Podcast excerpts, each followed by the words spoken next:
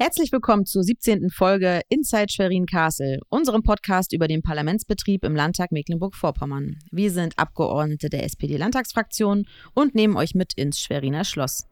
Wir nehmen diese Folge auf am Freitag, den 16. Juni 2023.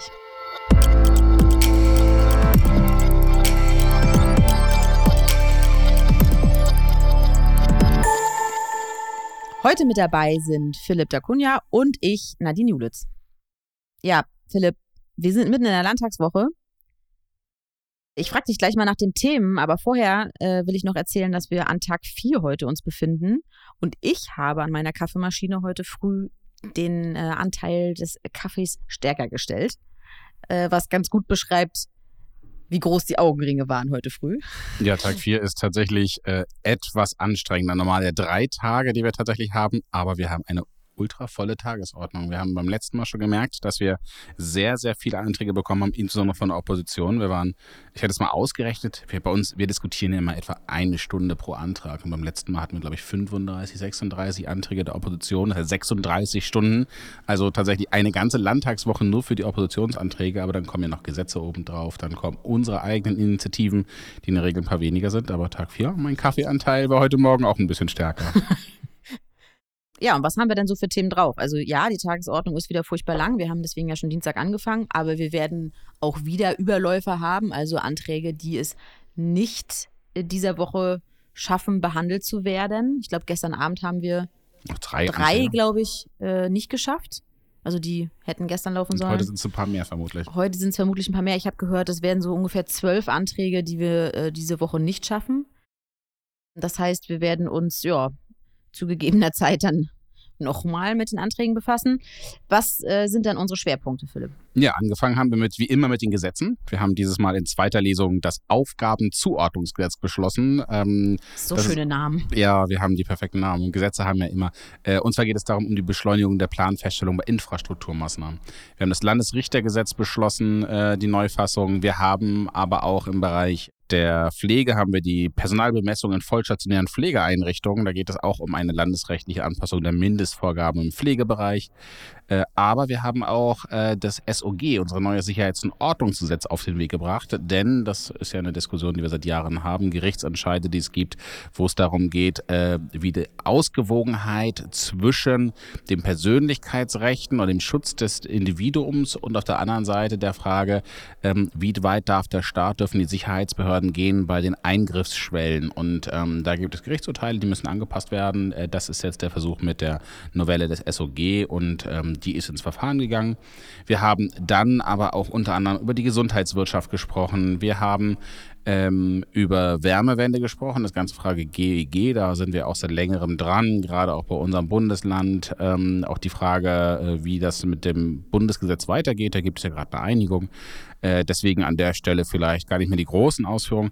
Wir haben eine sehr große Debatte zur Rente gehabt am Mittwochmorgen. Die Rente wird äh, jetzt ja schon zum 1. Juli, also deutlich früher als geplant, gibt es die Angleichung der Ostrente an die Westrente, also einheitliche Rente in ganz Deutschland. Auch ein langes, langes Ziel, für das wir gekämpft haben. Wir haben über die äh, äh abschlagsfreie Rente nach 45 Beitragsjahren gesprochen. Also die Frage, ähm, wann darf man, wenn man sein Leben lang gearbeitet hat, darf man dann früher abschlagsfrei in Rente gehen? Äh, und wir hatten auch unter anderem eine Gedenkveranstaltung am Dienstagabend. Die Gedenkveranstaltung für die 70, 70 Jahre sagen, also vorfristig. Wir haben am 13. Juni gemacht, aber ähm, die Gedenkveranstaltung zum 13. Juni 53, also dem 17. Volks Juni? Jetzt bin ich selber Am 13. Juni für den 17. Juni. genau, äh, die 70 Jahre Volksaufstand in der DDR, also die große, äh, wo damals ja tatsächlich auch äh, viele, viele Leute, Tausende auf die Straße, äh, Zehntausende auf die Straße gegangen sind äh, und äh, für die, also gegen die Erhöhung der, der Norm, der Produktionsnorm auf die Straße gegangen sind und am Ende ist das ja sehr blutig ausgegangen. Und da haben wir eine Gedenkveranstaltung gemacht. Auch jetzt am heutigen Tage, am 16. ist ja auch ein Bundestag dazu Gedenkveranstaltung. Und ja, das waren einige der großen Themen. Und dann gab es da ja noch etwas mit einer Erdbeere, habe ich. Die politische Erdbeere. Was, es war auf einmal bei Insta. Wir hatten auf einmal am äh, Dienstag bei Insta in der Story äh, die Frage, was ist die politische was Erdbeere? Was ist die politische Erdbeere? Genau. Das äh, ist heute noch Thema. Fragen uns heute noch Leute, was ist jetzt denn eigentlich nur die politische Erdbeere? Über den Tellerrand habe ich nur gelesen. Es ging, wie man soll über den Tellerrand gucken und da war dann, war eine ganz tolle, also wer jetzt nochmal, ich weiß gar nicht, ob wir das noch drin haben in der Story, sonst auf Instagram schauen, wir haben ein ganz tolles kleines Video gehabt. Ist wahrscheinlich ein Highlight in der Story. Ja, ist ein Highlight, könnt ihr euch angucken. Äh, mein erster Gedanke zur politischen Erdbeere war, ähm, also als ich gehört habe, dass wir die politische Erdbeere bringen, habe ich mir tatsächlich vorgestellt, eine kleine süße Erdbeere mit Armen und Beinen und Gesicht. Äh, hat sie leider nicht. Nichtsdestotrotz ist sie fantastisch. Ähm, aber weil ich vor allem Erdbeeren gerne esse, ähm, haben wir haben wir jemanden mitgebracht, der das viel besser erklären kann. Wir haben nämlich doch noch einen Special Guest heute. Wir haben unsere Kollegin Monique äh, dabei und Monique ähm, ist unsere Sprecherin für äh, Bildung für nachhaltige Entwicklung und äh, die erklärt uns jetzt nochmal, also wir wissen es natürlich, die erklärt äh, uns hier, uns äh, Zuhörenden, nochmal, was die politische Erdbeere, was es mit der politischen Erdbeere auf sich hat. Herzlich willkommen, Monique Wölk, bei uns im Podcast das erste Mal. Und vielen, vielen Dank, dass du uns die, äh, ja, die politische Erdbeere äh, erklärst, oder mir zumindest. Um was es geht, aber das kannst du, glaube ich, besser ausführen. Äh. Ja, das werde ich jetzt gleich versuchen. Hallo Philipp, hallo Nadine. Ich freue mich, dass ich beim Podcast dabei sein kann. Und Nadine, du hast eben schon gesagt, Erdbeeren isst du unheimlich gerne. Auch ich esse Erdbeeren unheimlich gerne und ich glaube, das tun ganz viele andere Leute ebenfalls. Aber die Frage ist ja immer so, hat sich überhaupt schon mal jemand so richtig Gedanken darüber gemacht, welche Art von Erdbeere er denn gerne isst, wo denn diese Erdbeere herkommt, wenn sie denn nicht aus dem eigenen Garten stammt, sondern aus der Kaufhalle, wie weit sie vielleicht gereist ist, Vielleicht kommt sie aus Spanien, vielleicht kommt sie aber auch aus Ägypten oder von ganz woanders her. Ist es eine ganz gesunde Erdbeere? Gibt es vielleicht ähm, ja einen Unterschied zwischen Erdbeeren, die mit Pflanzenschutzmitteln behandelt sind und ähm, Erdbeeren, die das eben nicht sind? Tatsächlich ist es so, dass ähm, unbehandelte Erdbeeren gesünder sind, weil sie nämlich noch einmal Stoffe entwickeln, die auf behandelten Pflanzen eben nicht entwickelt werden von der Erdbeere selber. Habe ich auch nicht gewusst, finde ich total spannend. Aber man kann sich natürlich auch die Frage stellen, wenn wir alle gerne gesunde Erdbeeren essen wollen, wie teuer ist denn das eigentlich, solche Erdbeeren anzubauen? Wo könnte das denn passieren und wer kann sich dann solche Erdbeeren leisten? All solche Fragen stehen unter diesem Themenfeld Bildung für nachhaltige Entwicklung. Und ähm, das Schöne ist, unsere Idee im Bereich der Bildung ist ja immer, Themen möglichst anschaulich zu machen. Und deshalb kam uns die Idee, okay, wir reden nicht über BNE, Bildung für nachhaltige Entwicklung, sondern wir reden über die politische Erdbeere. Und anscheinend hat es ja funktioniert. Also es gibt immer noch Leute, die uns fragen, ey, was ist denn das eigentlich? Ja. Was habt ihr der Story damit gemeint? Genau. Aber das heißt ja, so wie du erklärt hast, ich meine, wir sind gerade in der Hauptsaison unseres regionalen, regionalen Erdbeerproduzenten. Ich fahre jetzt am Tag an gefühlt vier, fünf Ständen vorbei. Ich wollte ja keine Werbung machen, aber klar, Erdbeeren sind in MV total wichtig. Allerdings. Hektarweise wird sie angebaut. So, ich, wir haben einerseits die regionalen Produzenten saisonal, die gerade hier sind, aber es geht ja vor allem wirklich darum, Erdbeeren werden das ganze Jahr angeboten und genau als äh, Beispiel. Und äh, außerhalb der Saison, da wissen wir ganz klar, sie werden hier nicht angebaut. Und was steckt dahinter? Was ist tatsächlich dann, wenn ich außerhalb der Saison und aber das dann halt auch beibringen, nicht? Auch sagen, auch das, dieses Verständnis dafür, was hat das alles miteinander zu tun und äh, welche Prozesse stecken dahinter? Genau. Man kann nämlich am Beispiel der Erdbeere drei Themen total gut miteinander verbinden. Also einmal ökologische Fragen, dann aber eben auch soziale Fragen. Also wer erntet eigentlich Erdbeeren? Wie werden die Personen bezahlt? Unter welchen Bedingungen werden Erdbeeren geerntet? Wir alle wissen, Erdbeeren wachsen auf der Erde. Man muss schon ziemlich weit heruntergreifen. Das ist auf Dauer ganz schön anstrengend und vor allem rückenschädigend. Aber es stellt sich natürlich auch eine ökonomische Frage. Wo kommen die Erdbeeren her? Wie, ähm, wie werden sie verteilt? Welchen Preis hat das Ganze? Wenn ich Erdbeeren hier bei uns vermarkte, kann ich natürlich verschiedene Werbestrategien einsetzen. So, und diese drei Themen miteinander in Verbindung zu bringen.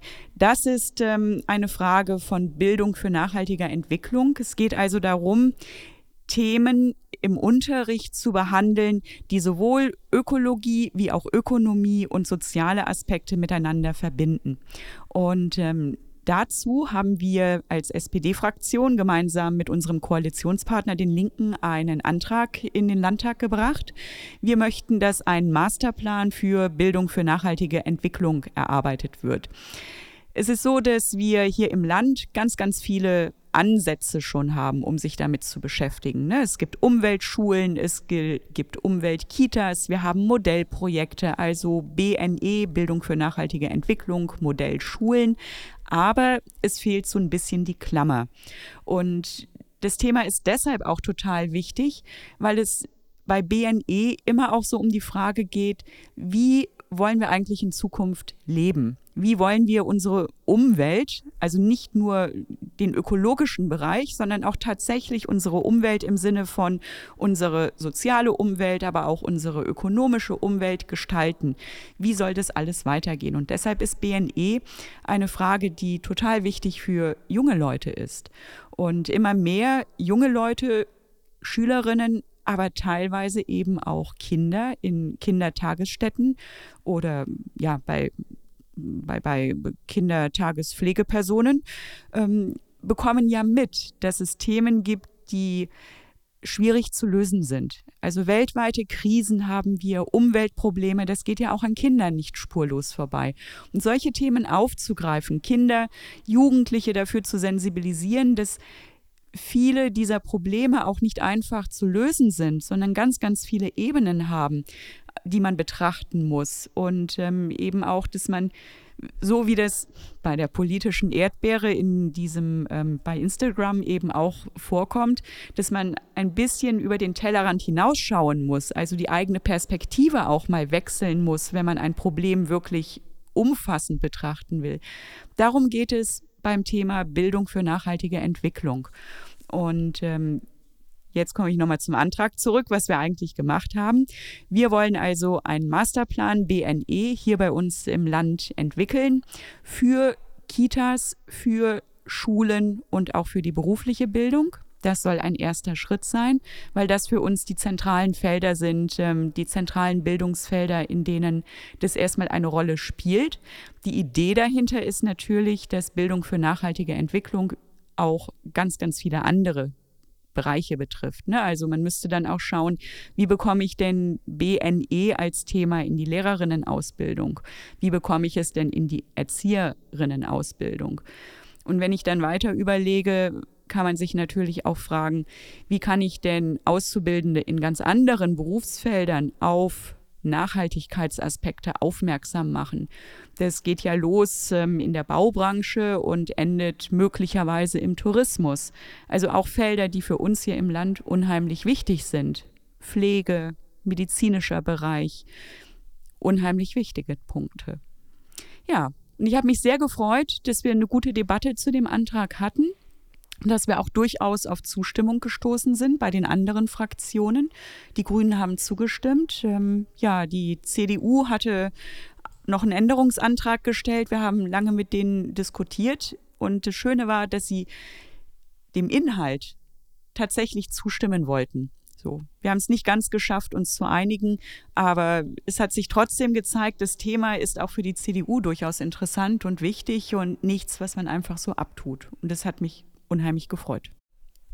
Toll. Also Masterplan, das heißt ja aber auch, dass uns die politische Erdbeere dann weiterhin begleiten wird und äh, sie wird dann ja sicherlich noch das eine oder andere Mal auftauchen rund um das Thema und vermutlich auch die Erarbeitung dann. Davon gehe ich schwer aus, ja. Also für mich ist einfach klar, ich bleibe an dem Thema dran, einmal als Sprecherin, aber dann eben auch, weil ich es persönlich total wichtig finde weil ich auch glaube, das ist ja das, worum es bei uns in der Politik geht, sich Gedanken zu machen über die Frage, wie geht's denn weiter? Wo wollen wir denn hin? Was für Ziele haben wir denn hier für unser Land, für unsere Gesellschaft? Wie gehen wir denn mit den ganz unterschiedlichen Problemen um, die es auf allen Ebenen gibt. Weltweite Krisen, die sich eben bis auf die kommunale Ebene auswirken. Da müssen wir ja Antworten finden. Und diese Antworten können wir auch nicht alleine finden. Da müssen wir viele, viele Leute eben beteiligen, sie um ihre Meinung bitten. Und für mich ist es einfach total wichtig, junge Leute einzubeziehen.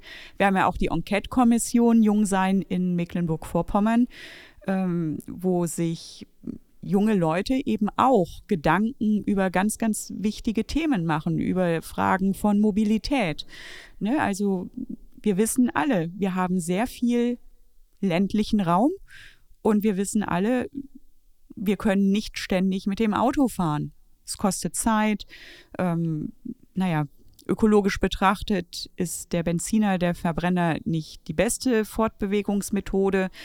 Die Frage ist aber dabei auch, ob ähm, Elektromobilität wirklich die Lösung für alle diese Probleme ist. Also da muss man wirklich drüber nachdenken, an welchen Stellen ist Elektromobilität sinnvoll, total gut und wo muss man vielleicht auf andere Lösungen setzen. Ausbau des öffentlichen Nahverkehrs.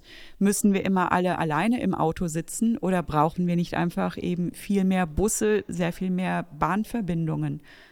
Alles Dinge, die wir miteinander diskutieren müssen, weil sie eben Auswirkungen haben. Genau. Ähm, ich wollte gerade sagen, ähm, ganz platt gesagt, BNE, also was ist BNE? Man kann das, finde ich, glaube ich, ganz gut beschreiben, äh, indem man einfach sagt, man, dass wir einfach darauf äh, ähm, die Leute sensibilisieren wollen, uns ähm, Gedanken darüber zu machen, wie sich mein persönliches Verhalten auswirkt.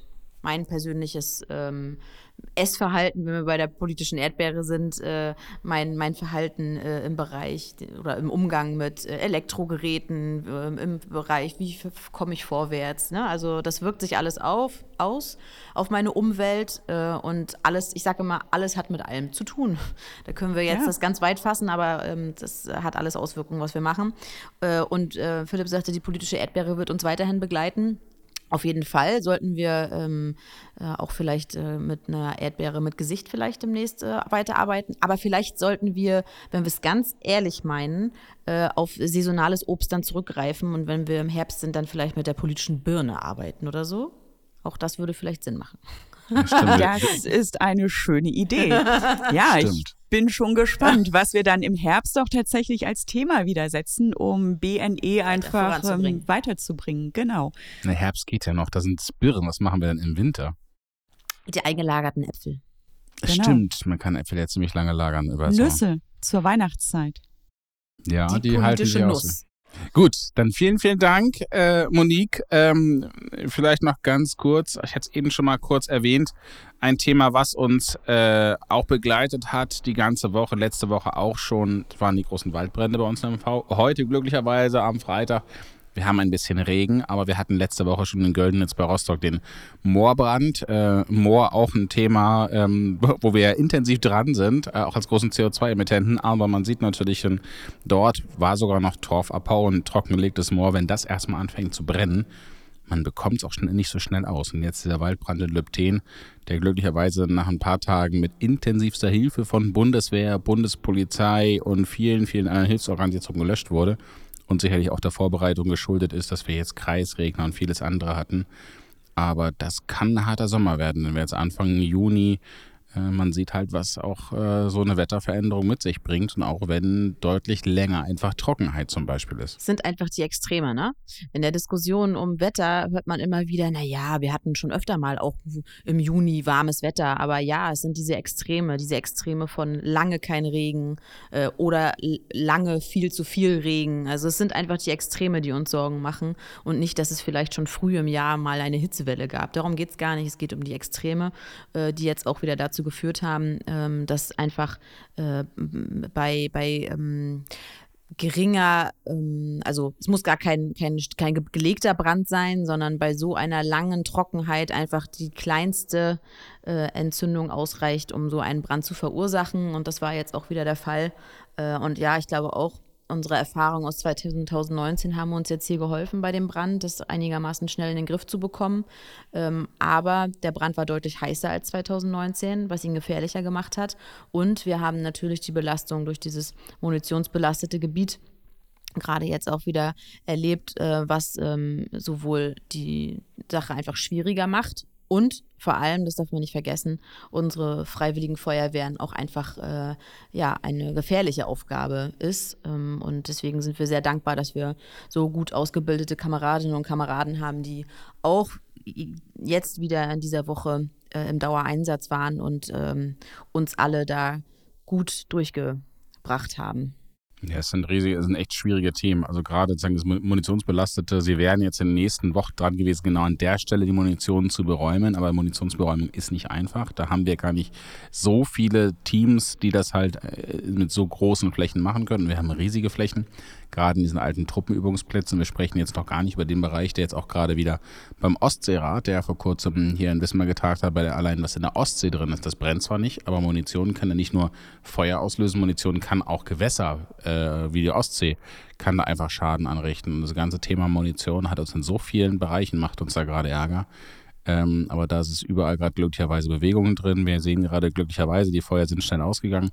Vielen, vielen Dank an all, die da geholfen haben. Es hat auch die Ministerpräsidentin ausgedrückt. Viele andere haben diesen Dank ausgedrückt. Ähm, und wir hoffen einfach, dass das ein bisschen ja, äh, besser, also dass es halt nicht ganz so schlimm weitergeht, wie es begonnen hat. So, vielleicht zum Abschluss. Ähm, wir haben, äh, was war denn dein Highlight diese Woche oder was hatte ich denn diese Woche im Landtag? Du meinst so am Rande, meinst du? Am Rande. Am Rande. Also nach, neben den vielen spannenden Debatten und dem Schlagabtausch ähm, gab es das ein oder andere Highlight. Ich habe ja diese Woche leider selber gar keine Rede, kein, äh, keine Rede halten dürfen. Äh, aber ich war trotzdem gut beschäftigt, nämlich damit Ministerinnen und Minister heranzurufen. Nee, den Hintergrund müsstest du vielleicht noch erklären. Ja, den ne? erkläre ich natürlich, genau. Ähm, wir haben einige Abmeldungen ähm, von Ministerinnen und Ministern aufgrund von Krankheit, aufgrund von Bundesratssitzungen, die parallel laufen, also wichtigen Terminen oder wichtigen Anlässen, warum äh, Ministerinnen und Minister abgemeldet sind. Äh, und es gibt eine Vereinbarung, dass immer drei Ministerinnen und Minister im Saal anwesend sein äh, sollten während der Debatte. Äh, und nun kann es natürlich mal sein, dass mal jemand irgendwo hin muss oder das Telefon klingelt und rausgeht. Und das führt manchmal dazu, dass es Kolleginnen und Kollegen gibt, die dann ein bisschen aufgeregt sind und sich wünschen, dass äh, wir die Ministerbänke wieder füllen. Und dann ist unsere Aufgabe, die Ministerinnen und Minister, Minister anzurufen und zu sagen, sie sollen schnell wieder zurückkommen. Und das habe ich diese Woche ziemlich häufig gemacht. Tito. Was ein bisschen auch Philipp auch. Im Zweifel habe ich Philipp angerufen und habe gesagt, Philipp, wir brauchen Ministerinnen, Minister, siehst du irgendwo jemanden?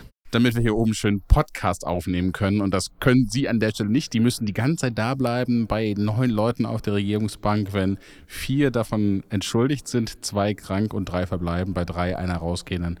ähm, die anderen sind ein bisschen kulant, aber tatsächlich ist das äh, schon schwierig, wenn drei nur noch die letzten Stunden die Regierungsbank abdecken müssen. Genau. Also haben wir ein bisschen Mitleid. ähm, ja, Philipp, und dann gab es da noch so einen kleinen Vorfall mit dir. Äh, ich habe ja gar nicht geredet diese Woche, nur ein paar Mal irgendwelche Dringlichkeiten abgelehnt oder sowas. Und also eine Rede hatte ich, ja, stimmt. Eine Rede, aber ähm, das reicht doch offensichtlich, dass du so äh, deine, deine, äh, deine Wortwahl offensichtlich nicht gut überlegt hast. Äh, der Philipp ähm, ist nämlich unparlamentarisch geworden. Und jetzt denkt sich jeder, oh, was hat er denn da gesagt? Was kann der denn da gewesen sein? Er hat das Wort Schlingel benutzt. Schlingel in einer Rede gegen, gegen einen Dringlichkeitsantrag der AfD, das stimmt. Ähm, ehrlicherweise halte ich das für einen großen Scherz. Nee, du hast, äh, du, wir, wir, haben heute schon festgestellt, genau, äh, also kurz danach, äh, dass unsere MV Filmförderung, also unsere Gesellschaft, die ja Filme in MV fördert, ähm, gerade ihr Kinder- und Jugendfestival und als Ostseeschlingel äh, äh, bezeichnet. So heißt das Kinder und Jugend. Und ich habe tatsächlich gesagt, da ging es um einen Antrag der AfD, äh, der in den Bürgermeisterwahlkampf in Schwerin eingreifen wollte. Da habe ich dann hab ich nur gesagt, äh, sie wollen mit ihrem Antrag den Bürgermeisterwahlkampf aus Schwerin hier in den Landtag holen. Sie Schlingel. Er hat es sogar so schön betont. Also eigentlich war das recht niedlich. Ist unparlamentarisch, haben wir jetzt gelernt. Also ein großes Fazit dieser Woche. nie wieder Schlingel benutzen. Wir gucken dann zu Alternativen zu Schlingel, Schelm oder sowas. Genau, Oder? genau. Äh, wir werden uns da was einfallen lassen ähm, und wir werden auch nochmal darüber nachdenken, äh, wie sich möglicherweise Sprache verändert hat und äh, was an der Stelle unparlamentarisch ist und was nicht. Da habe ich großes Interesse dran. äh, aber Philipp weiß jetzt erstmal, dass er sich nicht gut verhalten hat diese Woche und überlegt am Wochenende, was er falsch gemacht hat. Ja, was ich mit Schlingel anfange. Euch vielen, vielen Dank fürs Zuhören. Alles Gute, bis zum nächsten Mal. Wenn ihr uns folgen wollt als Podcast, ihr findet uns auf Spotify, Apple Music und äh, den weiteren Seiten. Ähm, vielen Dank. Äh, wenn ihr Punkte habt, die wir ansprechen sollen, Hinweise, schickt uns das gerne. Instagram, den anderen Kanälen, die wir haben. Das beobachten wir alles. Und bis dahin, euch noch eine schöne Woche. Bis zum nächsten Mal. Ciao. Tschüss.